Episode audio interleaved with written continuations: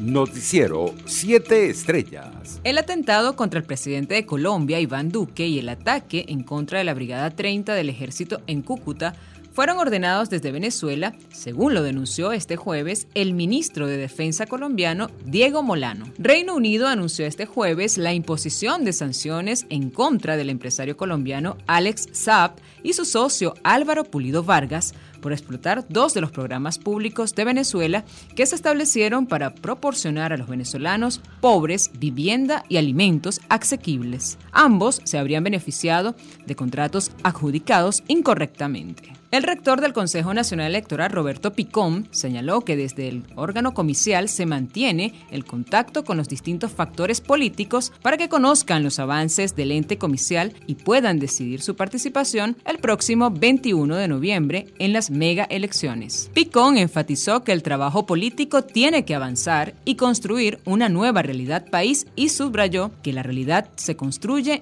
interviniendo en ella, no apartándose ni esperando que cambie con una varita mágica. 53% de los venezolanos están dispuestos a votar en las elecciones regionales y municipales el 21 de noviembre, una tendencia que llega al 60% si todos los actores políticos llaman a participar. Así lo reveló el estudio de la coyuntura nacional julio 2021 realizada por la firma DEFOT para el Centro de Estudios Políticos y de Gobierno de la Universidad Católica Andrés Bello. El Tribunal Supremo del Reino Unido aseveró el miércoles que fallará cuanto antes en el caso sobre el oro venezolano que está en las bóvedas del Banco de Inglaterra, cuya custodia está en disputa entre Nicolás Maduro y Juan Guaidó. Los jueces que escucharon a las audiencias a ambas partes reconocieron que la decisión llevará algún tiempo para poder examinar los argumentos planteados por los abogados en sus alegatos, tal y como lo reseñaron agencias de noticias internacionales. Las víctimas de las familias que sufrieron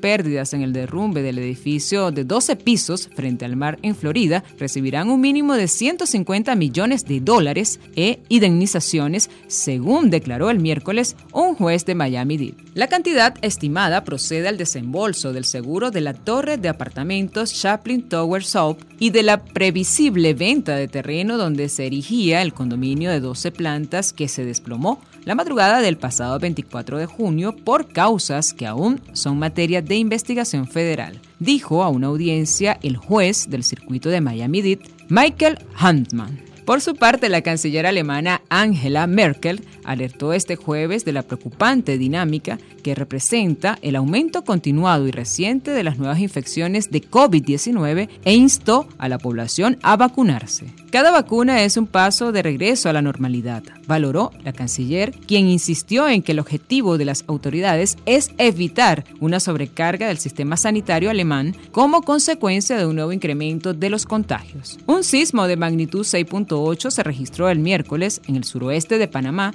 sin que se hayan registrado preliminarmente daños personales o materiales, dijeron las autoridades. El terremoto de 11 kilómetros de profundidad tuvo lugar a las 16 horas 15 minutos locales de Punta Burica, provincia de Chiriquí, en el suroeste del país, informó el Instituto de Geociencias de la Universidad de Panamá. El Servicio de Ciudadanía e Inmigración de Estados Unidos anunció el miércoles que los solicitantes de estatus de protección temporal, que son nacionales elegibles de Venezuela, ahora pueden presentar el formulario 1-821, solicitud de estatus de protección temporal en línea, si van a solicitar el TPS por primera vez. El Servicio de Ciudadanía usa la innovación y la tecnología para cumplir con las necesidades de los solicitantes, peticionarios y empleados, dijo la directora interina de la institución, Tracy Renault. Economía. La presidenta del Banco Central Europeo, Christine Lagarde, advirtió este jueves que el rápido aumento de los casos de COVID-19 debido a la variante Delta es una fuente creciente de incertidumbre para la economía en la zona euro. La recuperación de la economía de la zona euro va por buen camino, declaró Lagarde en rueda de prensa. Deportes. La australiana Asley Barty, número uno del mundo, se enfrentará a la española Sara Sorribes en la primera ronda del torneo de tenis de los Juegos Olímpicos, que se sorteó hoy y que deparó una rival cómoda, la china Saisai Shen, para la favorita de la afición local y segunda cabeza de serie. Noticiero 7 Estrellas.